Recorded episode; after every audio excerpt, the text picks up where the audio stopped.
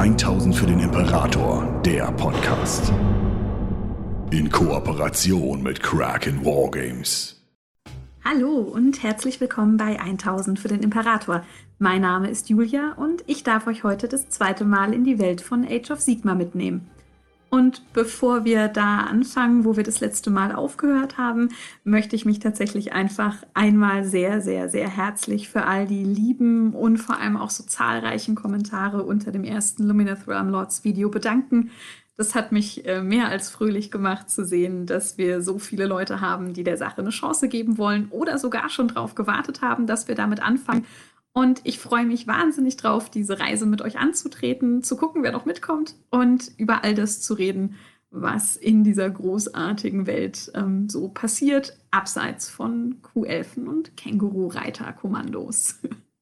Und da sind wir dann auch schon beim Thema und wir steigen einfach direkt da ein, wo wir das letzte Mal aufgehört haben, nämlich bei dem Moment, zu dem Teklis zu seinem Volk zurückkehrt und jetzt offensichtlich die Problemlösung dabei hat. Denn Ihm ist wahrscheinlich sehr, sehr klar, dass er seine Kinder nicht von Grund auf ändern kann. Schließlich versteht er das, was sie antreibt, ja auch und hat es ja genau wie sein Bruder sehr, sehr lange gefördert. Es geht gar nicht darum, die Elf davon abzubringen, nach Perfektion oder einem großen Ziel zu streben, sondern vielmehr geht es darum, diese Obsession, etwas Großes zu werden, die Welt zu verändern, ähm, auf was zu lenken, was deutlich gesünder ist als der Bau von Atomwaffen, weil ähm, nichts anderes sind die, die Realität zersetzenden Waffen ja einfach gewesen.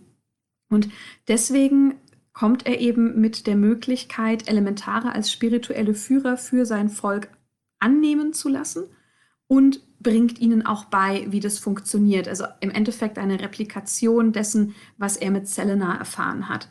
Diejenigen, die dieses Wissen mit ihm teilen dürfen, sind von Beginn an handverlesen. Es werden die Gründer seiner Elementiri-Tempel.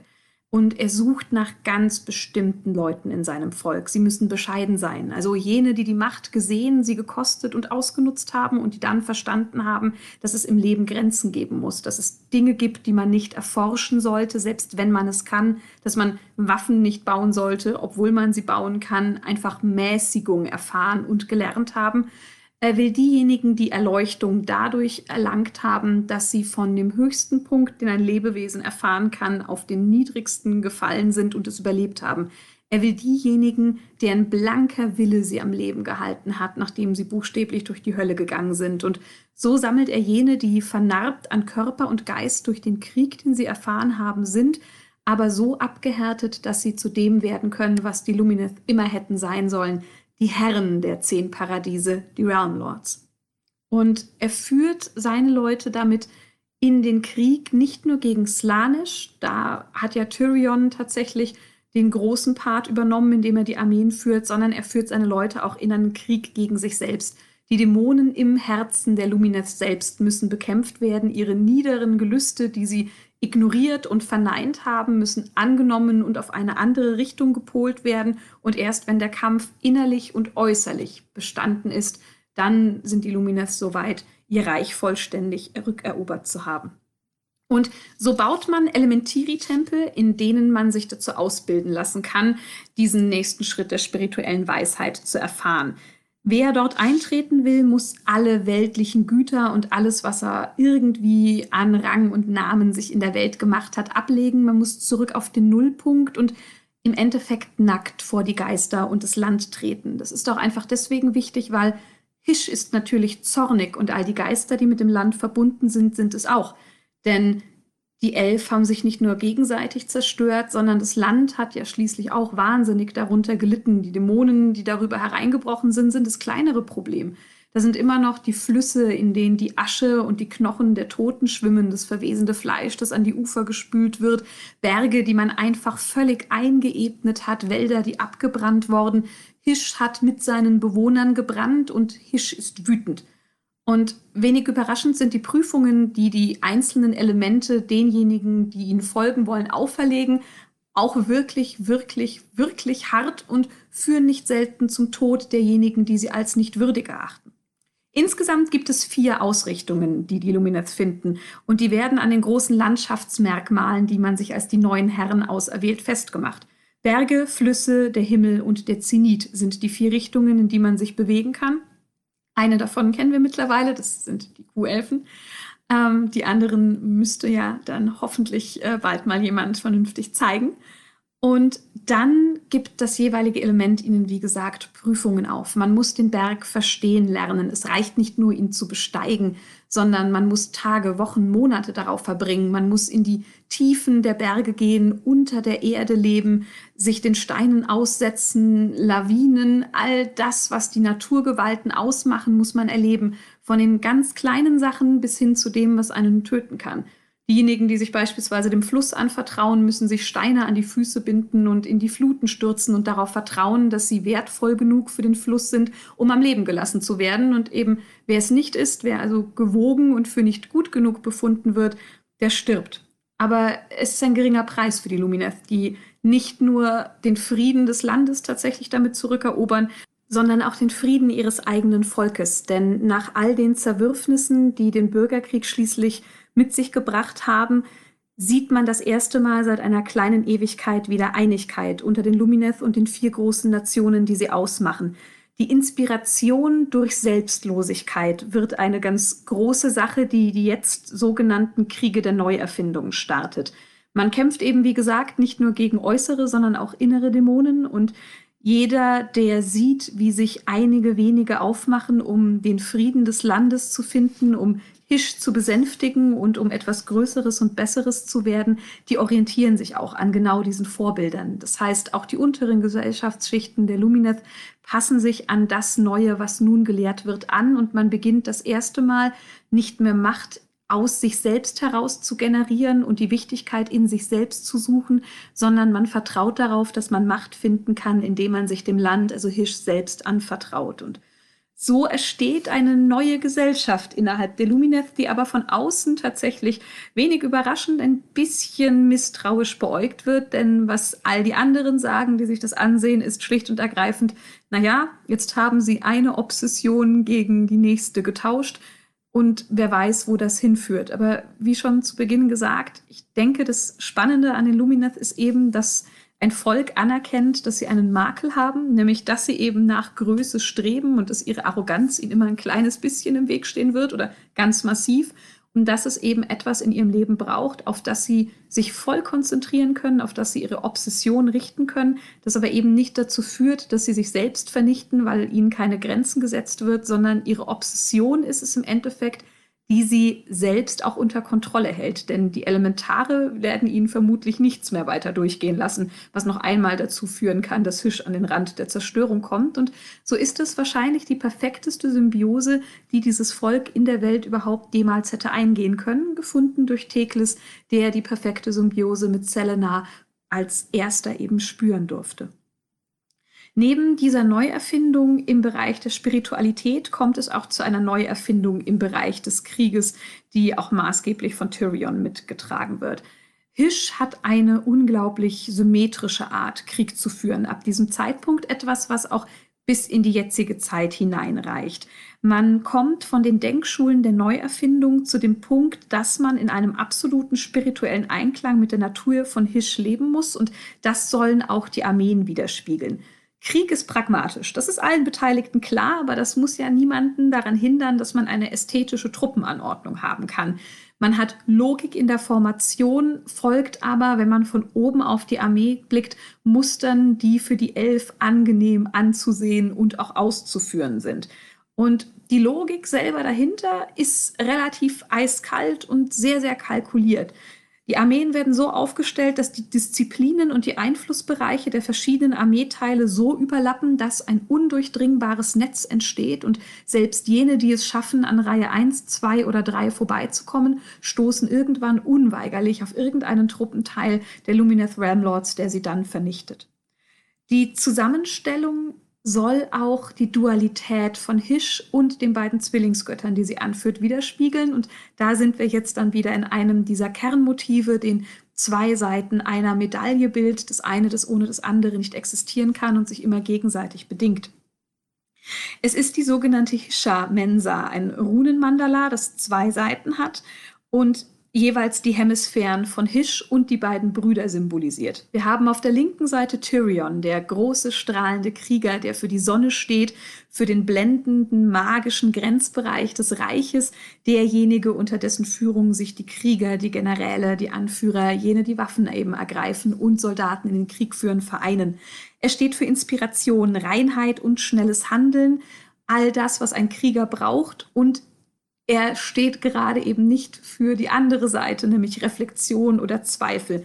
Denn komplizierte Reflexion, so sagen die Luminets, führen nur dazu, dass ein Krieger, der eine wichtige Aufgabe zu erledigen hat, zweifeln könnte. Und aus Zweifeln erwachsen Zögern. Und das kann in der aktuellen Situation niemand brauchen. Also packt man die Ungewissheit von dieser Seite des Mandalas auf die andere, wenig überraschend nach rechts zu Teklis. Teklis, der für den Mond steht und Selena für den Saum des Reiches, für jene Seite, die dann strahlt, wenn die Sonne nicht zu sehen ist. Und er steht eben für die Reflexion, für Finesse und Bedachtheit und er vereint die Dichter, Denker und Magier hinter sich. Jene, die erst denken und dann möglicherweise eine Waffe erheben oder eben gar nicht so zwingend in den Krieg ziehen wollen, aber beispielsweise sich im Handwerk ergeben.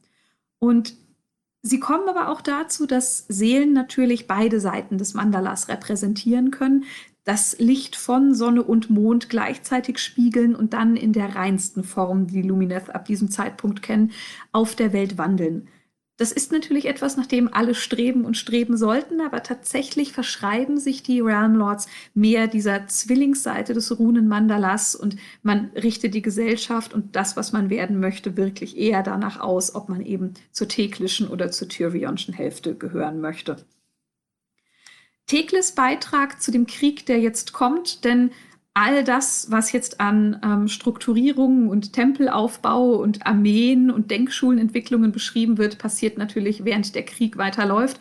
Keiner der Slanisch-Dämonen hat mal ganz kurz Pause gemacht, um die Lumines sich selbst ähm, sortieren zu lassen, sondern das alles muss nebenbei passieren und somit muss natürlich auch Teklis neben der spirituellen Umarbeitung seines Volkes einen Kriegsdienst leisten. Und seiner liegt darin, diejenigen Gebiete in Hisch zu identifizieren, die noch zu retten sind. Also jene, die nicht so sehr vom Chaos oder dem Bürgerkrieg und den Waffen, die dort eingesetzt worden sind, vernichtet worden sind, dass man sie aufgeben müsste und er ordnet den Rückzug aus diesen Gebieten an. Das heißt, er zeigt ganz klar auf, welche Gebiete sind verloren, welche müssen wir aufgeben und in welche können wir uns bewegen, um von dort aus weiterzukämpfen. Und damit wird sehr, sehr schnell aus dem Rückzug, den Tyrion begonnen hat und den Teklis jetzt ordnet, eine geordnete Verteidigung, mit der man sich gegen die Horden des Chaos und die wahnsinnigen Lumineth, die nicht mehr zurückkehren konnten, zur Wehr setzen kann. Ähm, neben Tyrions Armeeausbildung werden jetzt auch Elementiri-Tempel Lumineth ausgebildet und die dienen auch tatsächlich direkt als Truppennachschub für den Kampf, der dort geführt wird, sobald sie in der Lage sind, sich ähm, der Geistermächte von Hisch zu bedienen.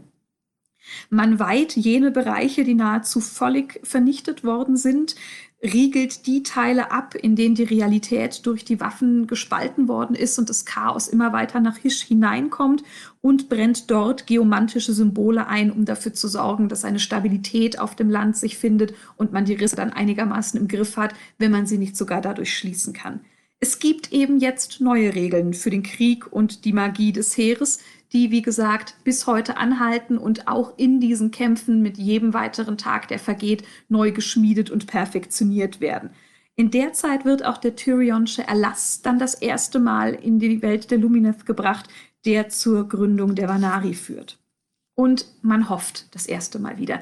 Man stellt fest, man ist in der Lage, ein einiges Volk zu sein, weiß zwar, dass das Chaos immer noch da ist, schöpft aber Kraft und Vertrauen daraus, dass man die schlimmste Krise überwunden hat.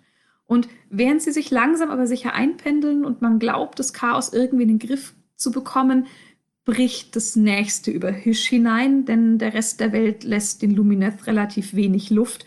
Die Zeit des Kummers kommt nun auch nach Hisch. Nagash, der oberste Herrscher der Untoten, der seine Finger nach dem Kosmos und der Welt der Sterblichen ausstreckt, hat natürlich auch diesen Bereich der Welt entdeckt und die ersten Omen seines Eroberungsplans zeigen sich ganz klar. Die Wahrsager und Omendeuter unter den Lumineths sehen brennende Schädel am Himmel und auch dem ganz normalen Volk begegnen derartige negative Omen, die vom Herrscher der Untoten und seinen Plänen künden. Tierskelette beleben sich, insbesondere Schlangen, die sich dann selbst in den Schwanz beißen. Es regnet Knochen unvermittelt herab und durch die Länder zieht ein blutroter Nebel, der sich auf die weißen Alabasterbauten der Lumineth, diejenigen, die noch stehen, legt und dann Statuen und Gebäude hinterlässt, die nicht mehr strahlend rein weiß sind, sondern aussehen, als hätte ihnen jemand die Haut abgezogen und gehäutete Leichen sind auf einmal das, was einst ein großer Heerführer und dessen Statue waren.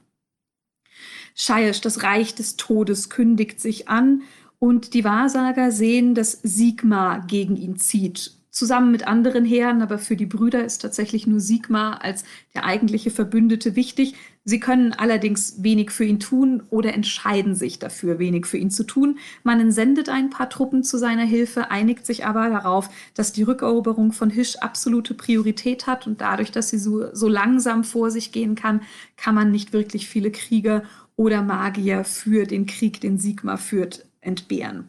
Aber Teklis bleibt nicht untätig. Wenig überraschend denkt der große Magier sich etwas aus, um sich gegen die Sache zur Wehr zu setzen, und so lässt er Gefüge aus Ätherquarz gegen die möglichen nekromantischen Einflüsse bauen und überall dort in Hisch errichten, wo er glaubt, dass etwas hereinbrechen könnte.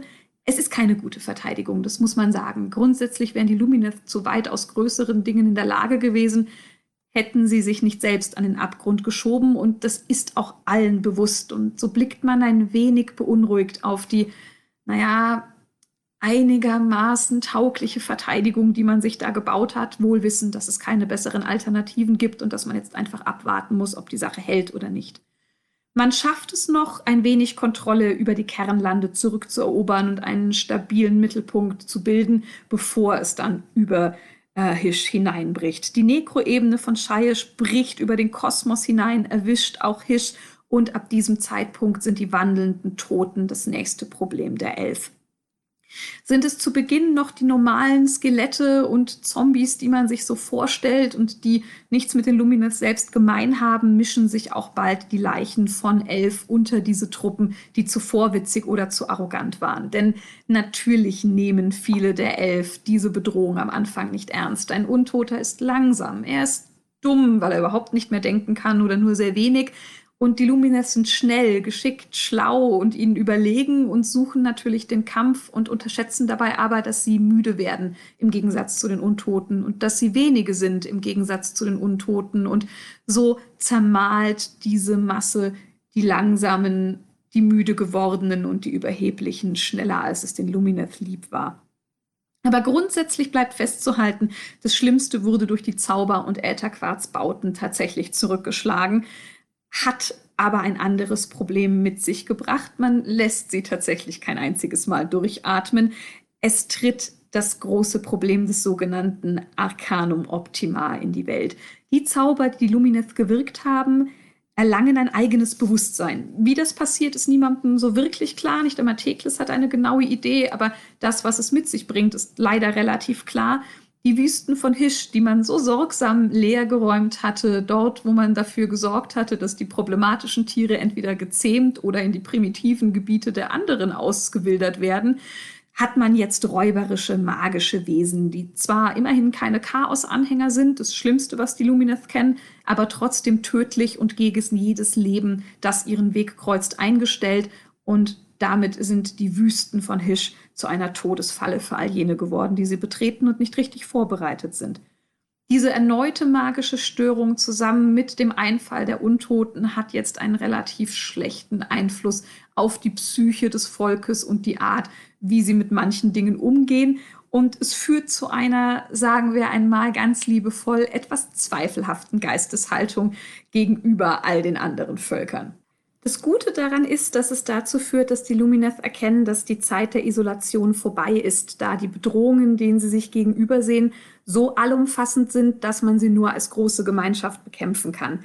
Wie sie allerdings darauf kommen, ist vermutlich eine ganz typische Ausprägung der elfischen Arroganz, die sie niemals ganz loswerden, denn man ist irgendwie empört dass der Rest der Reiche nicht dazu in der Lage ist, mit den Bedrohungen, die von außen kommen, umgehen zu können. Und man ist empört, dass man sich jetzt auch noch mit dem Problem des Tyrannen Nagash herumschlagen muss.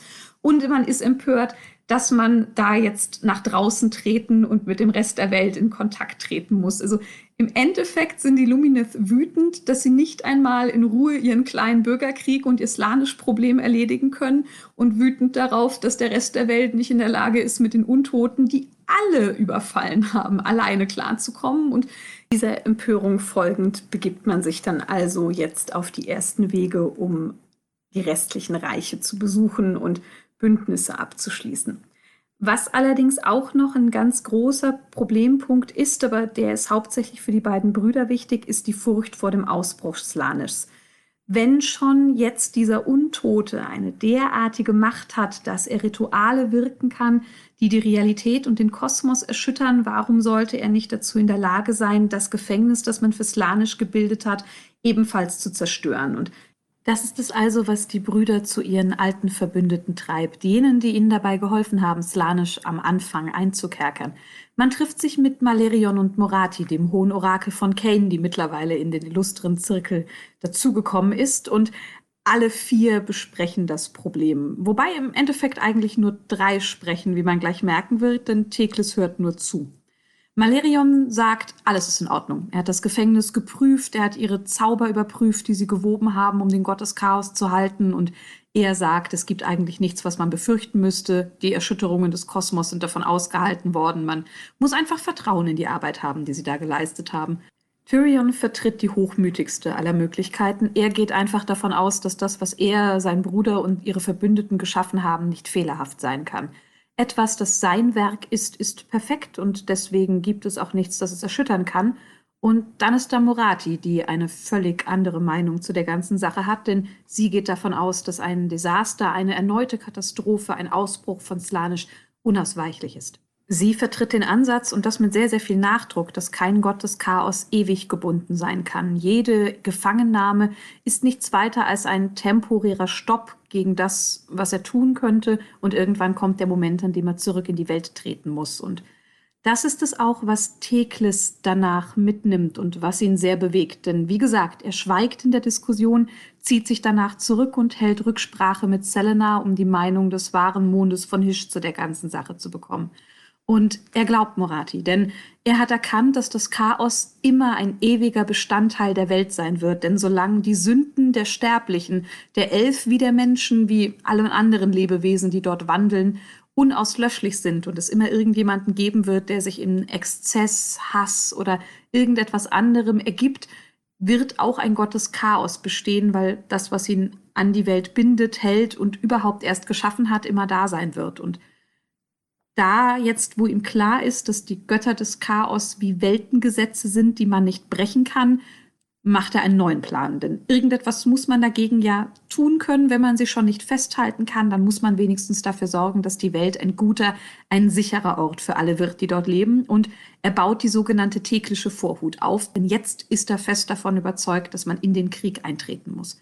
Er geht zu der großen Nation, Imetrika, eine von vieren, die ihm am nächsten steht, da sie ihn und seine Magie am ehesten verstehen und mit ihnen und den Avataren von Hish baut er seine Vorhut auf. Er nimmt sich zwar auch Bereiche aus den anderen drei Nationen, aber eben Imetrika ist diejenige, die ihm am nächsten steht und die deswegen auch die ersten Soldaten schicken sollen. Und sein Plan ist relativ simpel. Er möchte ab jetzt in die Reiche der Sterblichen mit seiner Armee vordringen. Er will dort die Städten suchen, an denen die Realität dünn geworden ist, wie es hier auch passiert ist in Hisch. Und dann will er die Städten mit der Magie und den Ätherquarz-Artefakten, die sie für sich selbst entwickelt haben, dort ebenfalls versiegeln. Er will dafür sorgen, dass eine Stärke im Reich entsteht, dass eine Verteidigungsmauer dort gebaut wird aus reiner Magie, die so mächtig ist, dass es das Chaos zurückwerfen kann, dass es keine Lücke mehr gibt, durch die diese Kräfte durchdringen können und dann im Endeffekt also etwas schaffen, das das Chaos völlig außen hält, denn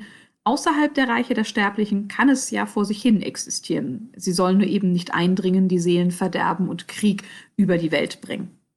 Was ihn ebenfalls antreibt, ist, dass sein Volk mittlerweile die Einflüsterungen von Slanisch erneut hören kann. Sehr leise, sehr klein. Und dieses Mal ist es nicht der Versuch, das Volk der Lumineth zu verderben, wie damals durch den Ätherquarz, sondern es sind Drohungen. Der Chaosgott spürt offenbar, dass die Zeit seiner Freiheit immer näher rückt und jetzt murmelt er von Vergeltung und Rache und all dem, was er den Lumineth antun wird für das, was ihre Götter mit ihm getan haben. Und so will Teklis mit seiner Vorhut losziehen. Sie steht, es sind alle da, die er braucht. Selena ist bereit, ihn zu begleiten. Er hat genug militärische Streitkraft, um dort in die Schlachten eingreifen zu können und jene Orte betreten zu können, die ihm wichtig sind.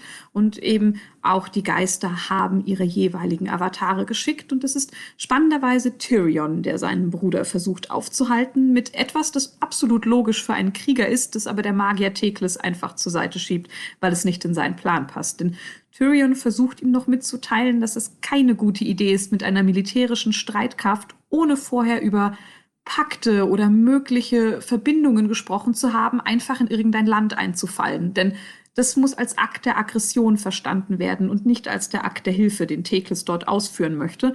Aber Teklis hört nicht auf seinen Bruder. Er ist absolut überzeugt von seinem Plan. Er möchte das jetzt unbedingt durchsetzen und dann zieht er auch los, ohne sich weiter mit Tyrion zu besprechen und beginnt die Runen der Stabilität, die er entwickelt hat, in den restlichen Reichen, dort, wo sie sie jetzt anbringen können, anzubringen.